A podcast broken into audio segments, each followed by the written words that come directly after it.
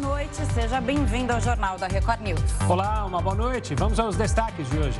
Supremo Tribunal Federal mantém punição a motorista que se recusar a fazer teste do bafômetro. Câmara deve votar projeto que limita ICMS sobre, sobre combustíveis e energia na semana que vem. Presidente Joe Biden reforça apoio à entrada da Suécia e da Finlândia na OTAN. E ainda a poupança completa 20 meses seguidos de perdas para a inflação.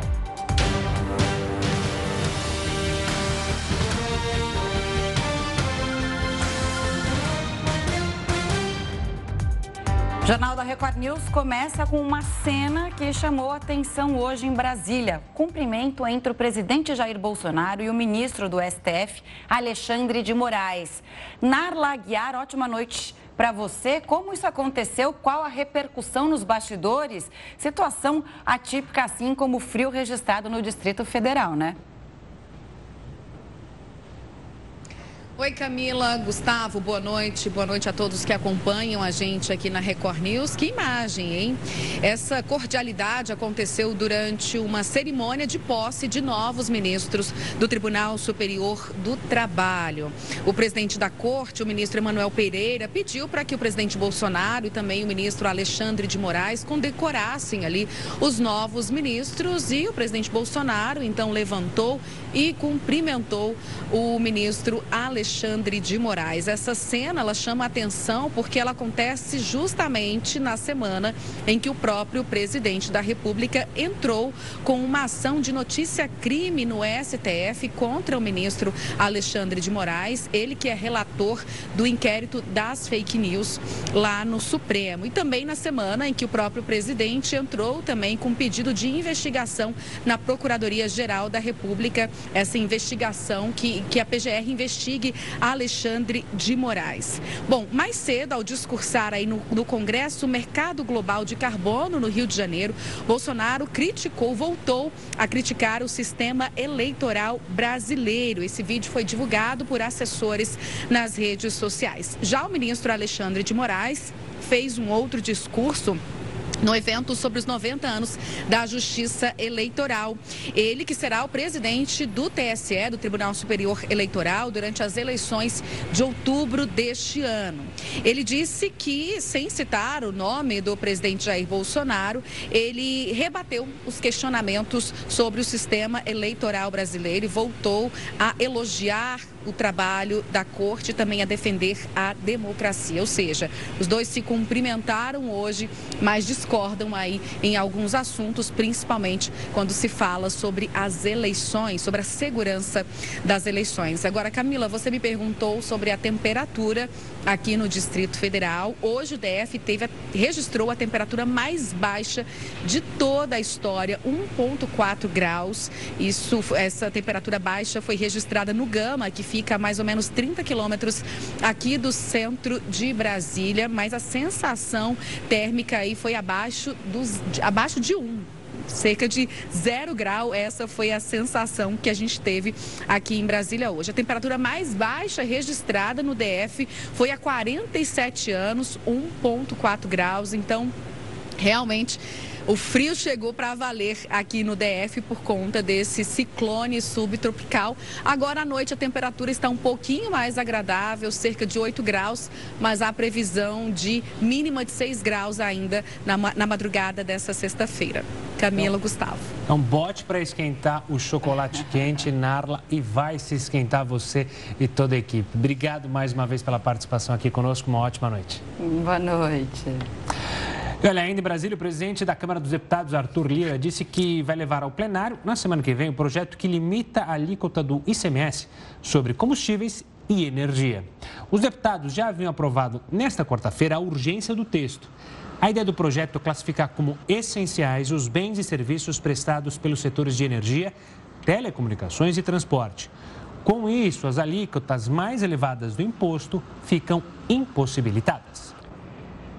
O STF validou por unanimidade a punição para os motoristas que se recusarem a fazer o teste do bafômetro.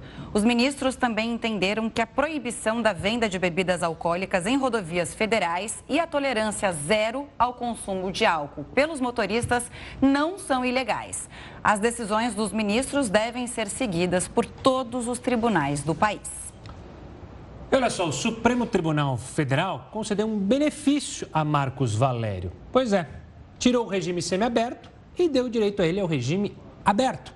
Marcos Valério, Marcos Valério foi condenado a 37 anos de prisão por corrupção. Assunto para ele, Heródoto Barbeiro. Heródoto, uma boa noite. O ex-empresário cumpriu quatro anos da pena e já está em prisão domiciliar. Isso acontece só para os crimes de. Ah, não, meu colarinho é azul, não é branco, mas é só para o crime de colarinho branco? Olha, a questão é o seguinte aqui, Gustavo. É, Para você ter uma progressão de pena, tem uma lei chamada Lei de Execução Penal. É um desdobramento do Código Penal brasileiro. Mas isso aqui é só para cachorro grande. Porque para você conseguir uma coisa como essa, e uma decisão de um tribunal superior, como você lembrou, você precisa de grana, você precisa pagar bons advogados, você precisa de dinheiro por aí afora. Pois é. O seu Marcos Valério, só para refrescar um pouquinho a cabeça pessoal, é aquele envolvido no, no, escândalo do mensalão. A gente não pode esquecer o escândalo do mensalão. Pois é. Ele foi condenado a mais de 37, quase 38 anos de cadeia, por corrupção, lavagem de dinheiro, entre outras cositas mais. Muito bem, ele deveria ficar uns 37 anos na cadeia. Ele ficou quatro.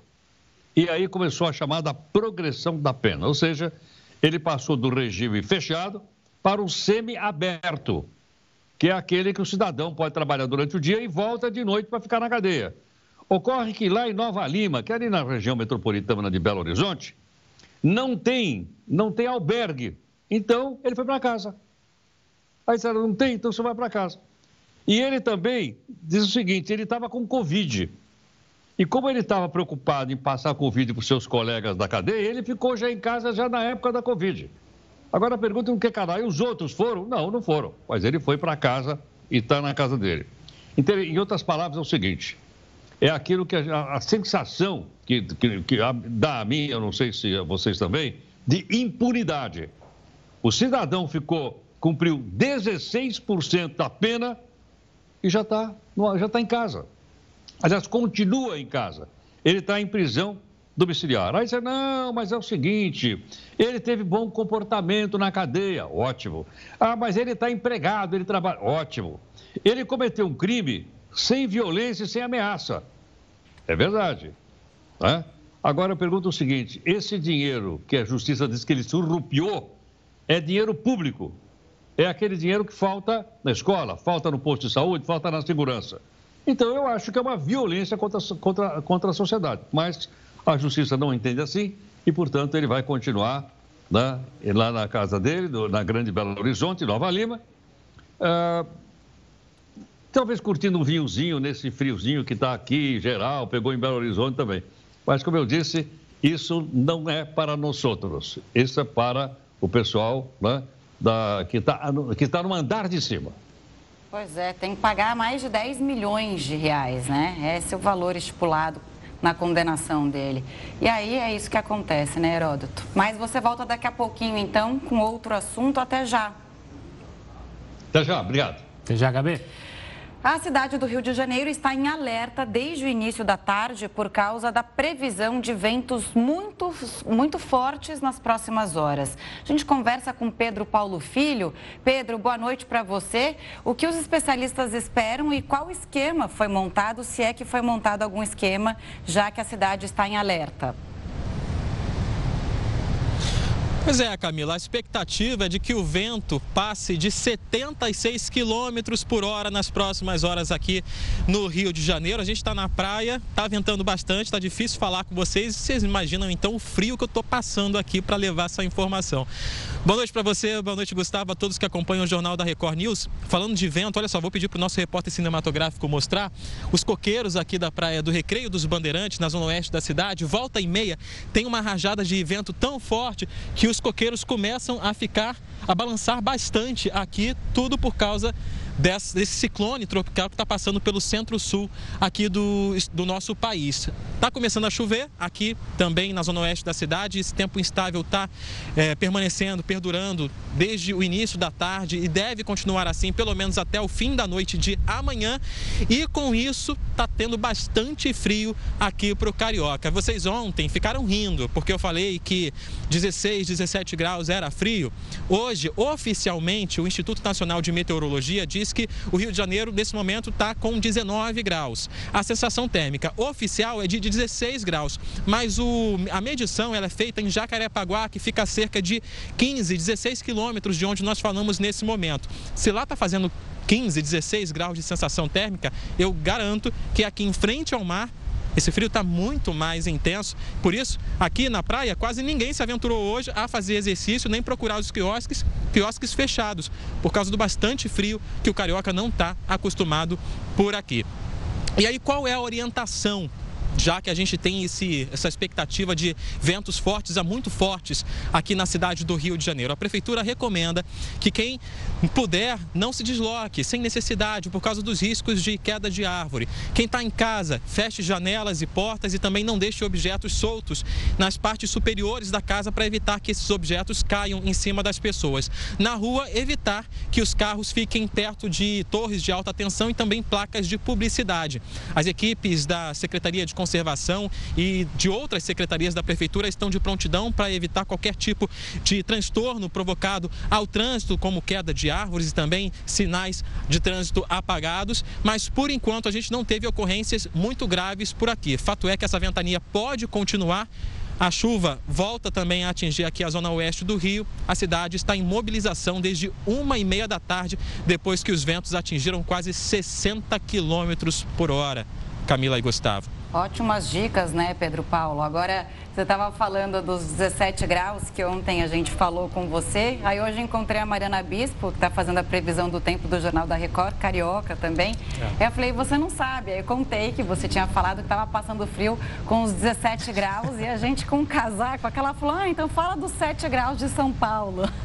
Quem, Foi isso. Quem vê aí em casa pensa que a Camila, Pedro, também é super calorenta. Com 17 graus ela também passa um enorme frio, tá? Vou te defender, porque ela fica jogando aí que tá, não, não tá tão frio assim. Ela morre de frio com 17 graus. A questão é, você falou da, do vento, eu queria saber de você, como é que tá a ressaca do mar? Segue sendo mar só para surfista mesmo?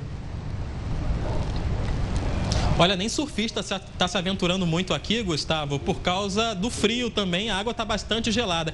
Mas falando sobre a ressaca, ontem a gente tinha trazido a informação, um alerta da Marinha do Brasil de ondas de até 4 metros de altura aqui na costa, costa 6 metros de altura em alto mar.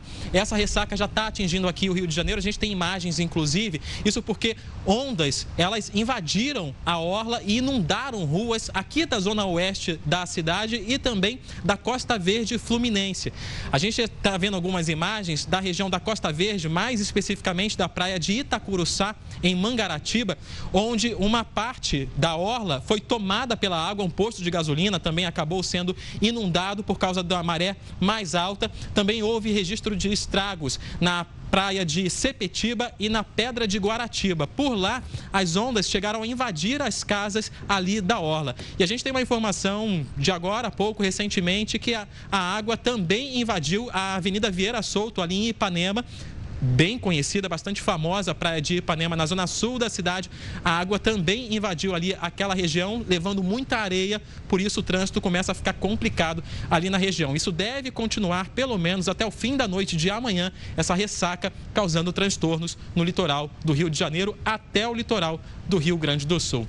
Camila e Gustavo. Tá certo, Pedro. Então vai secar a sua meia, porque deve estar tá molhada, afinal choveu. Que ficar no frio com meia molhada por causa da chuva é a pior coisa que existe. Um ótimo trabalho, uma ótima noite e até amanhã. A gente segue falando sobre o tempo, mas agora no sul do país. É que a, neve por lá encantou moradores e visitantes da Serra Catarinense pelo segundo dia seguido e trouxe movimento para o comércio da região. Só a notícia de que ela está a caminho já é capaz de fazer com que uma multidão corra para a serra. E muitas vezes a vontade de ver a neve supera o preparo. É o caso desse grupo de amigos de Minas Gerais. Boa parte do look usado por eles teve que ser comprado às pressas. A gente sempre tenta colocar bastante roupa, mas a gente sempre tem que comprar. Aquelas calças por dentro da outra para esquentar, é, luva, é, e gorro também é uma coisa importante. Esse movimento aquece as vendas dos lojistas. Nessa loja de roupas, as compras para esse ano já foram reforçadas.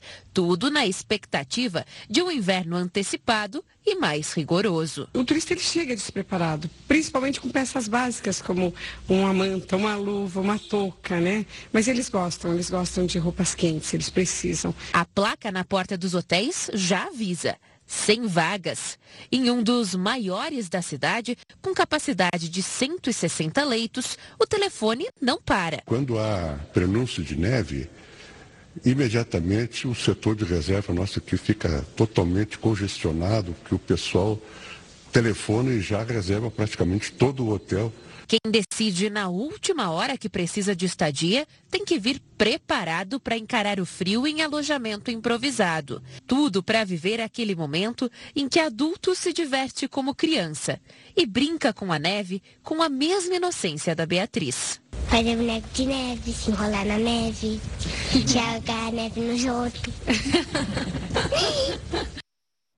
Daqui a pouco a gente traz mais informações do frio pelo país e também falamos de um surto de varíola dos macacos que tem causado preocupação na Europa e também nos Estados Unidos. O Jornal da Record News te explica já já o que é essa doença. Estamos de volta com o Jornal da Record News para falar justamente sobre o surto da varíola dos macacos, que tem deixado autoridades preocupadas. Europa e Estados Unidos já registraram casos dessa doença. Em Portugal, 14 casos já foram confirmados. Outros países europeus, como Espanha e Reino Unido, também têm relatos da doença. Nessa quinta-feira, os Estados Unidos confirmaram o primeiro caso de um homem que viajou para o Canadá. A varíola é uma doença transmitida por meio de contato com feridas na pele. Especialistas investigam também a possibilidade de transmissão em relações sexuais. E os sintomas, né? Para entender mais sobre a varíola dos macacos, vamos conversar agora com o Dr. Marcelo Dyer. Ele é integrante da Sociedade Brasileira de Infectologia. Doutor, boa noite, bem-vindo ao Jornal da Record News mais uma vez. Para a gente fazer uma comparação, né? Esse tipo de varíola já era conhecido? Quais os sintomas da doença e por que tem preocupado as autoridades? É, boa noite, Camila, boa noite, Gustavo. É, a doença já acontecia realmente. É, já, já teve casos, né, surto na África na década de 70, só que não preocupava a Europa nem os Estados Unidos, porque era uma doença que restrita à África. Quando começaram os primeiros casos é, acontecer nos Estados Unidos e agora na Europa, realmente passou a chamar mais atenção. É uma varíola, é chamada varíola dos macacos, mas é, a, o transmissor, na maioria das vezes, são roedores, né? inclusive alguns ratos domésticos. É a manipulação desses animais que causa a transmissão, inclusive a transmissão para os macacos e a transmissão para o ser humano.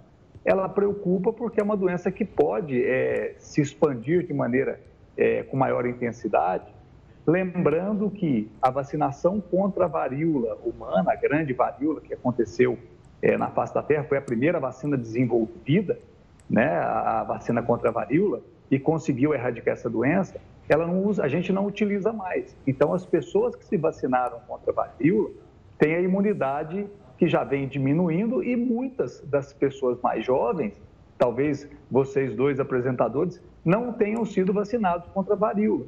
Então, é, é, tendo, é, não usando mais a vacina, existe o risco, a possibilidade de aumentar a transmissão e voltarmos a ter um surto ou ter casos de varíola em maior intensidade no mundo.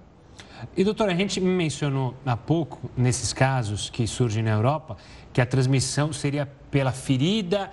É, o senhor mencionou que pode ser trans, é, ela é transmiss, transmitida de roedores na Europa e nos Estados Unidos para o ser humano, mas do ser humano para o ser humano, a única opção seria então o contato com as feridas e agora estão estudando também é, através de relações sexuais? Isso, é o contato com secreção. Então, nos, é, nos ambientes hospitalares, existe um risco aumentado, porque pode haver é, a aerolização dessas lesões e a transmissão. É, existe uma possibilidade de transmissão também por é, via aérea, mas a transmissão é muito mais intensa no contato com as secreções e com a ferida. É, quando a gente fala em relação sexual, é, não só pelo contato com secreções, mas o contato pessoa a pessoa, aonde pode havendo uma lesão, você pode haver o contato, no contato com essa lesão que existe, haver a transmissão também. Doutor Marcelo, duas dúvidas. Quais os sintomas né? A pessoa é só ferida ali, que a gente viu algumas imagens, até uma imagem que não, não causa boa impressão, né? E há um risco de uma pandemia, porque quando a gente vê um, uma, uma, doença se espalhando, né? Estava na África, já é, foi para a Europa, chegou aos Estados Unidos, é, tem risco de virar uma pandemia isso? Nós que estamos traumatizados com a Covid-19? É, eu não acredito nesse ponto ainda, né? Porque o vírus não tem uma adaptação maior, a transmissão é de menor monta. É, existe a possibilidade de produzir vacina, nós já tivemos vacina contra a varíola, a vacina contra a varíola tradicional protege contra essa forma de varíola também, então pouco provável que isso se dissemine dessa maneira. É, os sintomas são é, sintomas inespecíficos inicialmente, de febre e mal-estar, e começam a aparecer lesões é, um dos diagnósticos diferenciais seria a catapora, né, que a gente tem por aqui ainda. Tem a vacinação, mas ainda acontece em casos. Existem algumas diferenças é, por, das, das lesões, mas as pessoas mais velhas que chegaram a vivenciar casos de varíola é, era, são aqueles casos marcantes, várias bolhas no corpo, né, vesículas esparramadas no corpo todo. Normalmente, esses casos não têm maior gravidade, mas lembrando que os pacientes com alguma imunodepressão podem ter casos graves, inclusive óbitos. E doutor, essa varíola dos macacos, qual que é o tratamento para ela? Existe um tratamento eficaz? Essas feridas, elas desaparecem ou podem ficar resquícios, marcas? Podem ficar marcas pelo corpo todo, porque podem haver infecções secundárias dessas lesões. É, não existe um medicamento específico, estão se testando alguns antivirais, é, mas não tem nenhum medicamento específico para essa doença no momento. Então, o que se tem hoje são tentativas com antivirais que nós já temos, que podem ser que funcionem, mas não existe um medicamento específico e podem ficar lesões na pele toda assim da, da dos, dos doentes. Só mais uma dúvida antes de encerrar. Não entendi direito. Tem vacina? A gente já se vacinou contra isso? Não investimos é, ao longo dos anos? Ou, ou as pessoas podem procurar uma vacina para se proteger e, e prevenir? Não, então, a vacina é a vacina contra a varíola, que foi usada, a primeira vacina desenvolvida, né, que a humanidade usou em larga escala. Como a varíola foi erradicada na década de 70, deixou-se de se vacinar. Então, é, a gente tinha uma doença erradicada, que era a varíola humana, foi erradicada de circulação. Mas, caso necessário, a gente pode voltar a utilizar essa vacina, porque ela dá proteção cruzada para a varíola do macaco também. Então, a gente teria essa possibilidade, porque se guardaram algumas amostras e a gente consegue produzir rapidamente essa vacina, essa vacina novamente e, se for necessário, voltar à vacinação em larga escala. Doutor, obrigado pela participação aqui conosco no Jornal da Record News mais uma vez, explicando então esses casos de varíola dos macacos. Um forte abraço e até uma próxima, doutor. Obrigado, eu que agradeço. Boa noite. Boa noite. E olha, a escalada de preço dos combustíveis é um dos fatores que mais pressionam a inflação. Diante disso, o governo tem procurado soluções a curto prazo para frear os sucessivos aumentos. Mudar o modelo de frete dos combustíveis seria uma das alternativas para conter a alta no valor desses produtos. A ideia cogitada pelo novo ministro de Minas e Energia é substituir o sistema CIF. Nesse formato, a Petrobras é quem assume os custos de frete que já são embutidos no preço do produto antes de chegar às distribuidoras. Esse valor, que também inclui despesas de importação, é cobrado inclusive quando o petróleo é produzido no Brasil. De acordo com a proposta, o sistema passaria a ser o FOB, em que essa despesa ficaria sob responsabilidade dos compradores e não mais da Petrobras. A medida, segundo interlocutores do governo, poderia reduzir os preços em 15%. Apesar da expectativa de algum alívio nas bombas, este economista da FGV prevê um outro impacto na alteração. A possibilidade de redução do valor dos fretes no transporte de combustíveis provavelmente vai obrigar um aumento compensatório em outros fretes. É, e, ao mesmo tempo, a redução temporária de tributos sobre combustíveis, embora realmente possa ter o seu efeito, vai apresentar uma outra conta, um outro efeito indesejável, que é a redução de receitas tributárias, num contexto em que o governo já está com um déficit bastante elevado.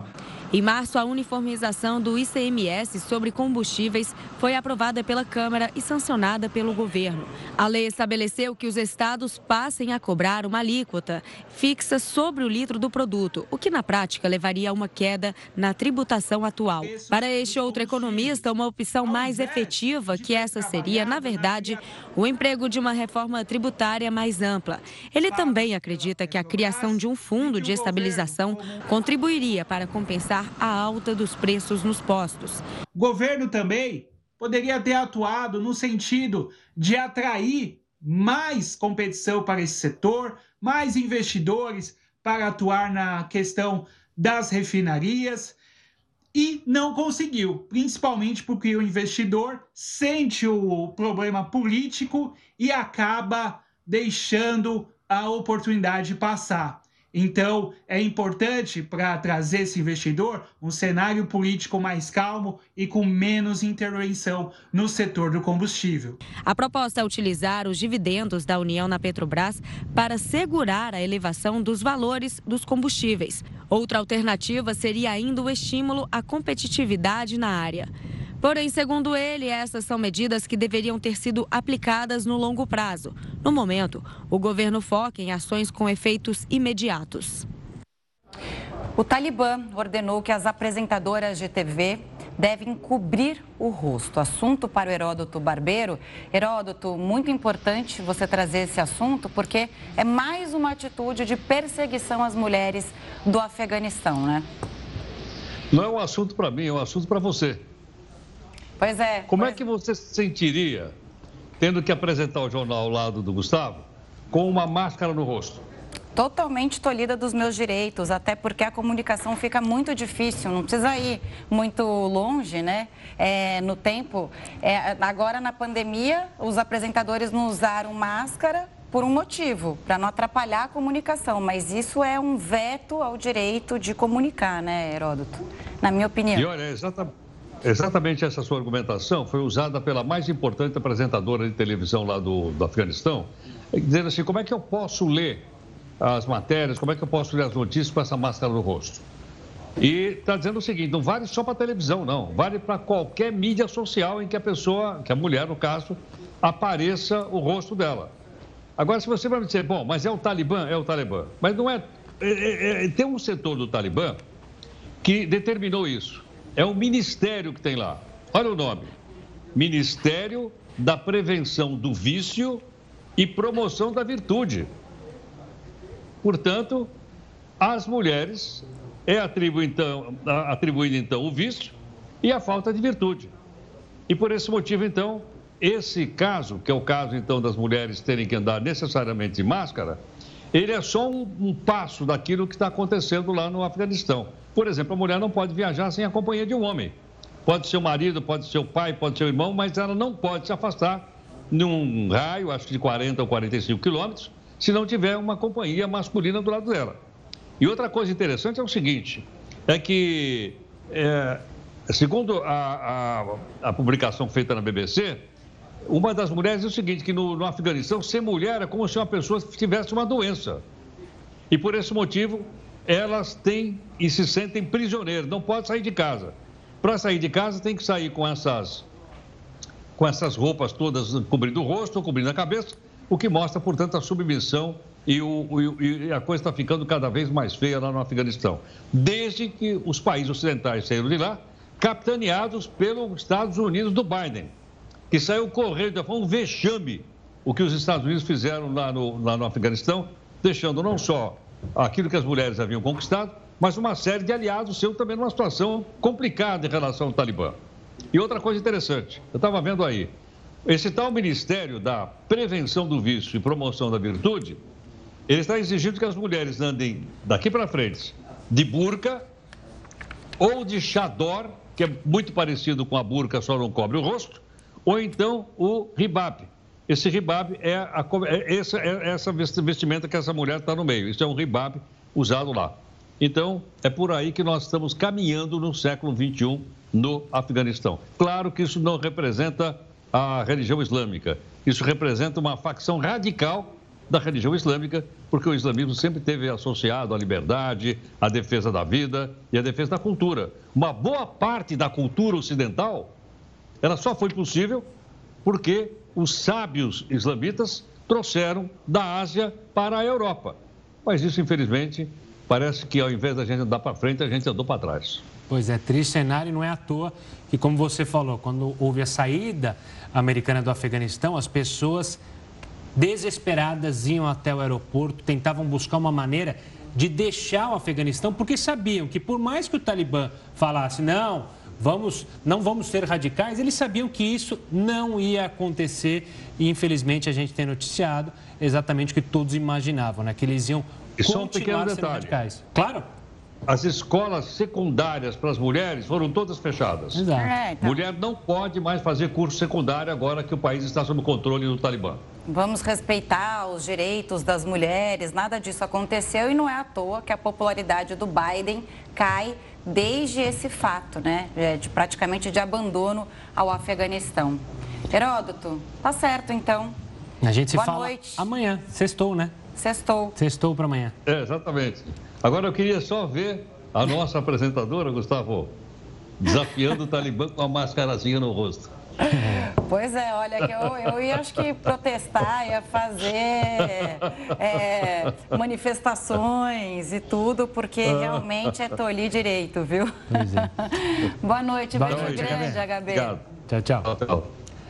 E olha, você tem ideia de qual foi a capital mais fria São hoje? Paulo? Você tem algum palpite? Tem São Paulo, estaria. São Paulo? Não, nenhuma no sul do país?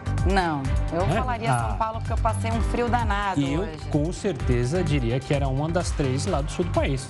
Alguma de lá. O Curitiba, é, o Floripa, acho que é. Acho que vai estar nessa. Sul, a gente Porto Alegre. vai falar daqui a pouquinho, né? tem esse ranking e a gente, a gente está chutando aqui, né? Tá. Mas o Jornal da Record News Você chuta daí já, que a gente chuta daqui. Estamos de volta com o Jornal da Record News para falar que o ministro do Meio Ambiente, Joaquim Leite, anunciou que o governo federal prepara um decreto para regulamentar o mercado de carbono. Para entender mais sobre os impactos disso e o que é isso na nossa economia, a gente conversa agora com o Daniel Vargas, ele é coordenador do Observatório da Bioeconomia da FGV. Daniel, uma boa noite. O que é, antes de mais nada, mercado de carbono? Ótimo. Bom, a pergunta óbvia que é importante é entender como funciona esse mercado de carbono. Né? Ninguém vai num mercado literalmente para comprar um quilo de carbono. Então, de onde surge isso? A ideia do mercado de carbono é de utilizar o mecanismo de trocas que o mercado é como um mecanismo para estimular que aquelas empresas ou organizações que consigam produzir produtos com menos carga de carbono sejam remuneradas pelo seu esforço adicional. Então, a ideia básica é a seguinte: o mundo estabeleceu uma meta de conter o aquecimento global. Essa meta foi distribuída a partir dos últimos anos para os diversos países. Cada país tem a sua meta. E o mercado de carbono que está sendo agora regulado é uma ideia de distribuir essa meta, esse limite de emissões que nós podemos ter, para os setores e as empresas brasileiras. Com essa meta estabelecida, nós sabemos então o quanto cada empresa ou setor deve conter as suas emissões para que o país cumpra com a sua exigência perante o mundo. E dentro dessa estrutura, aquelas empresas que, que conseguirem uh, ficar abaixo do teto para elas estabelecidas poderão vender essa diferença de créditos para atender a demanda daquelas outras empresas que superarem o seu teto e, portanto, ficarem devedoras. O que esse mercado de carbono faz, portanto, é organizar essa troca entre empresas que são mais sustentáveis e aquelas empresas que são menos sustentáveis. Isso é feito dentro do Brasil para estimular que o país todo busque, por meio de uma competição, ao mesmo tempo ser produtivo e ser sustentável. E, por outro lado, essa troca também será incorporada a esse regime global para que o Brasil possa colaborar com o atingimento dessa meta global que o mundo espera, não é, nos próximos anos perseguir. Daniel, é, para entender, então, por exemplo, uma empresa ela produziu mais carbono e aí ela vende o carbono para outra empresa. É vantajoso como negócio também? O carbono ele está valendo dinheiro ou é só uma coisa para o meio ambiente e para você fazer essa troca e, e aí atingir essa meta verde do país? Boa pergunta também.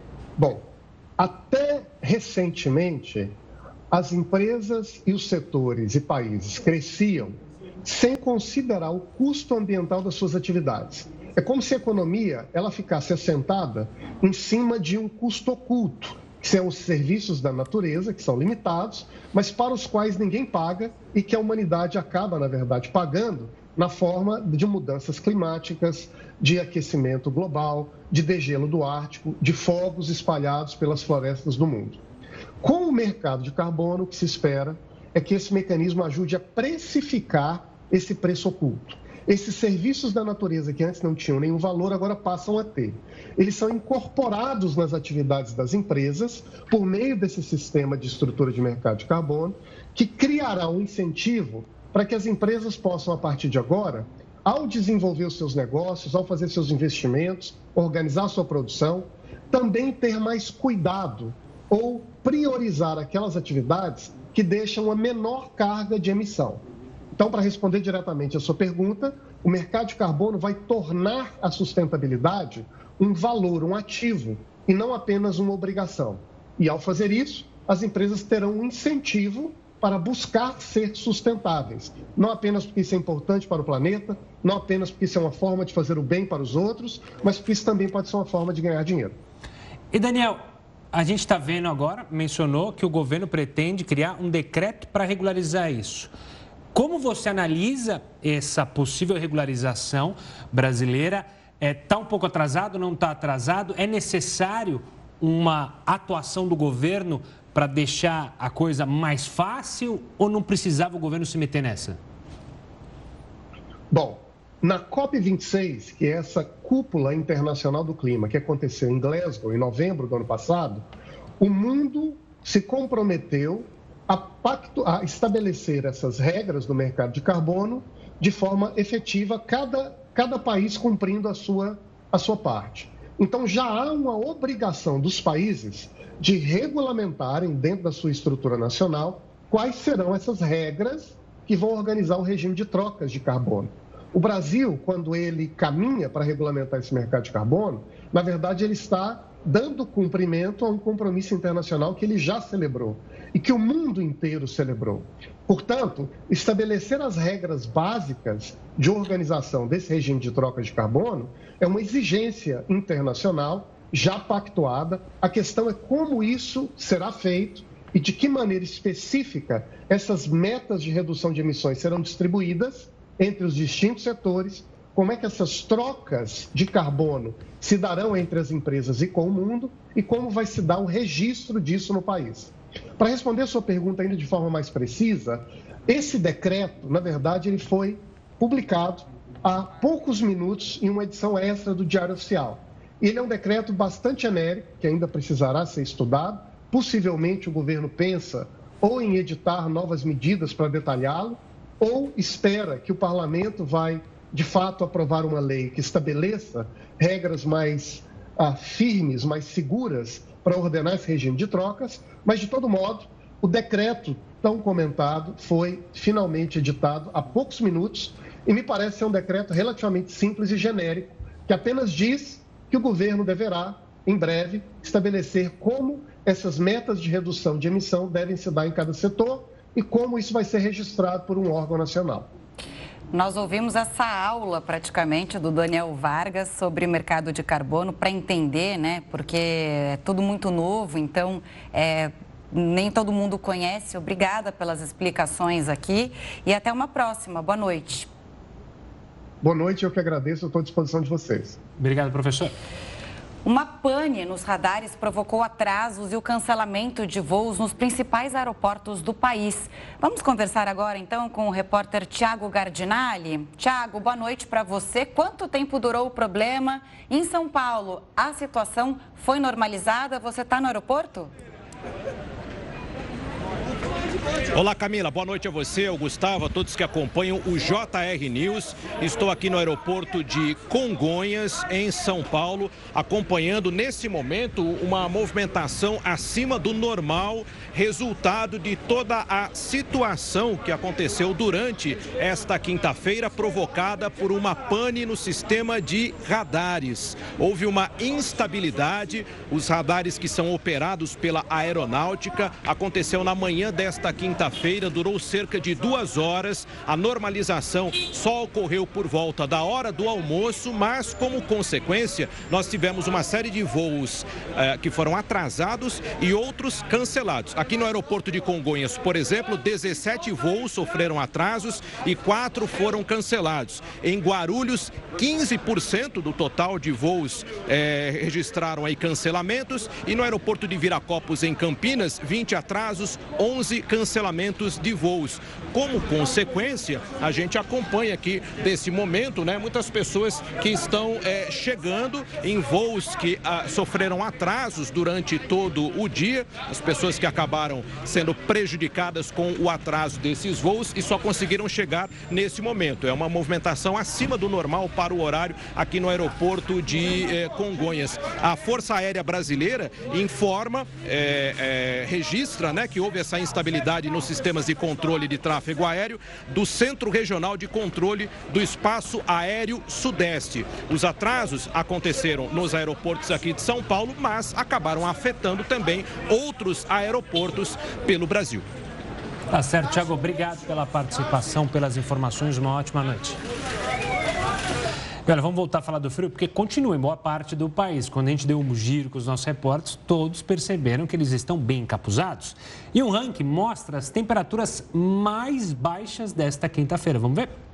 Apesar do frio ter começado para valer na quarta, para algumas pessoas parece que as temperaturas já estão há dias lá embaixo. Nas redes sociais, por exemplo, está bastante comum ver reclamações sobre o frio, ainda mais de quem precisa sair cedo para trabalhar e principalmente para as pessoas que moram em Belo Horizonte, Minas Gerais. Um ranking de temperaturas divulgado nesta quinta-feira pelo Instituto Nacional de Meteorologia mostra que a capital mineira é a mais fria do Brasil nessa quinta.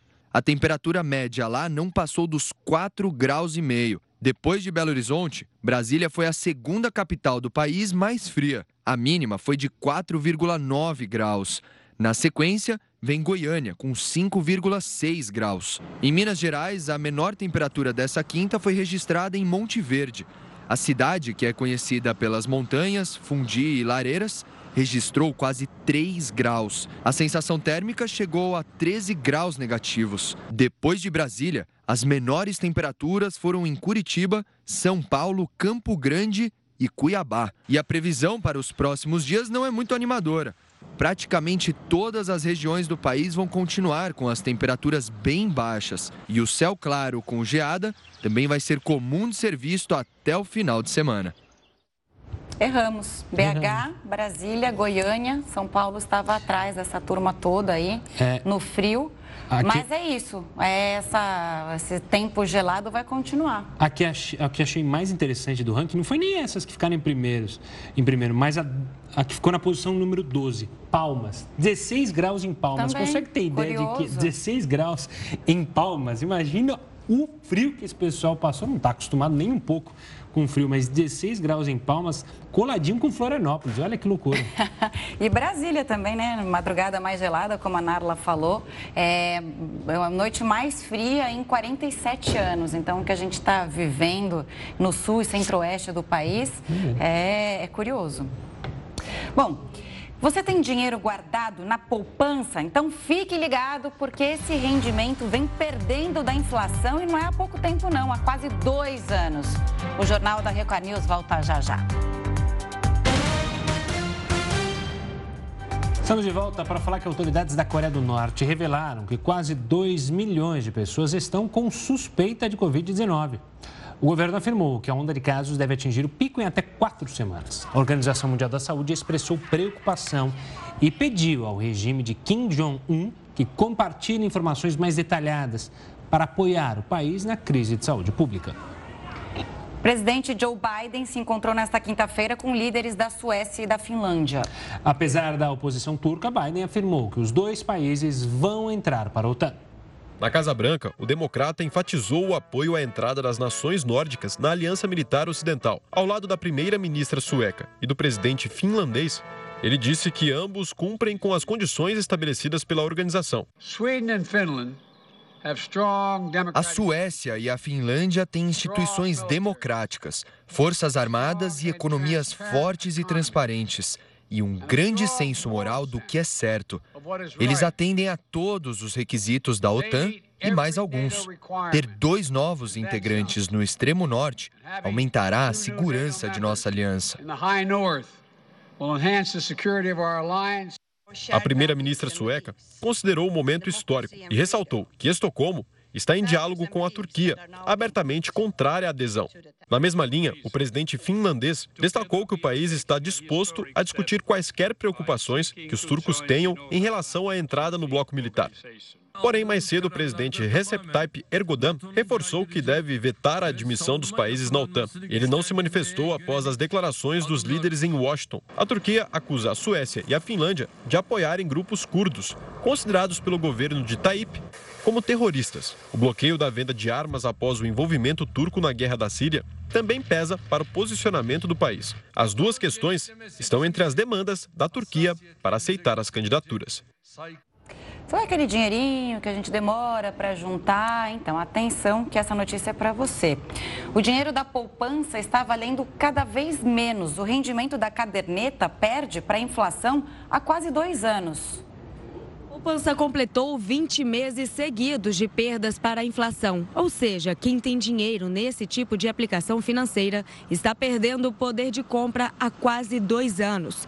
Em abril, a rentabilidade da poupança foi de 0,56%, enquanto a inflação medida pelo Índice Nacional de Preços ao Consumidor Amplo, o IPCA, foi de 1,06%, a maior taxa em 26 anos.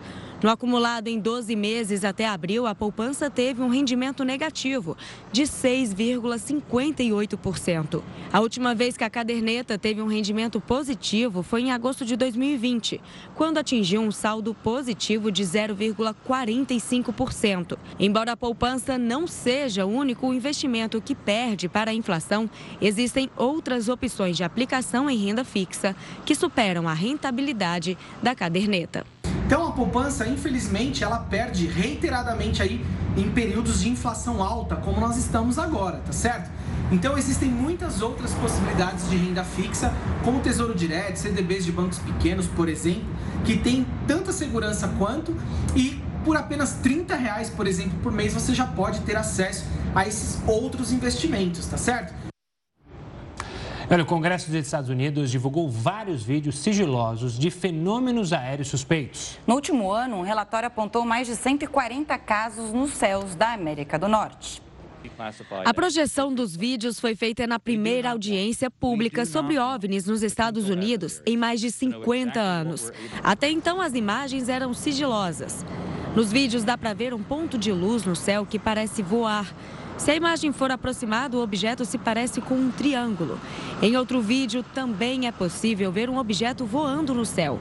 Uma aeronave militar relata um objeto esférico se aproximando. Outra imagem revela um fenômeno que aparece e depois some. Ainda não se tem uma explicação sobre o que podem ser esses objetos.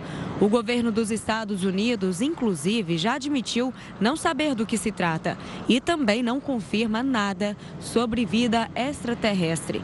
Mesmo assim, os legisladores da Câmara dizem que os OVNIs são uma preocupação de segurança nacional e pedem que pilotos e outros militares se encorajem para relatar qualquer coisa em comum. E a sonda da NASA em Marte vai parar de funcionar. Pois é, o fim da missão acontece pelo acúmulo de poeira nos painéis solares que abastecem a energia do equipamento. A sonda foi lançada há quase quatro anos para mapear o planeta vermelho e foi responsável por gravar pelo menos 1.300 terremotos. Ainda foi possível analisar o núcleo e determinar a espessura da crosta de Marte.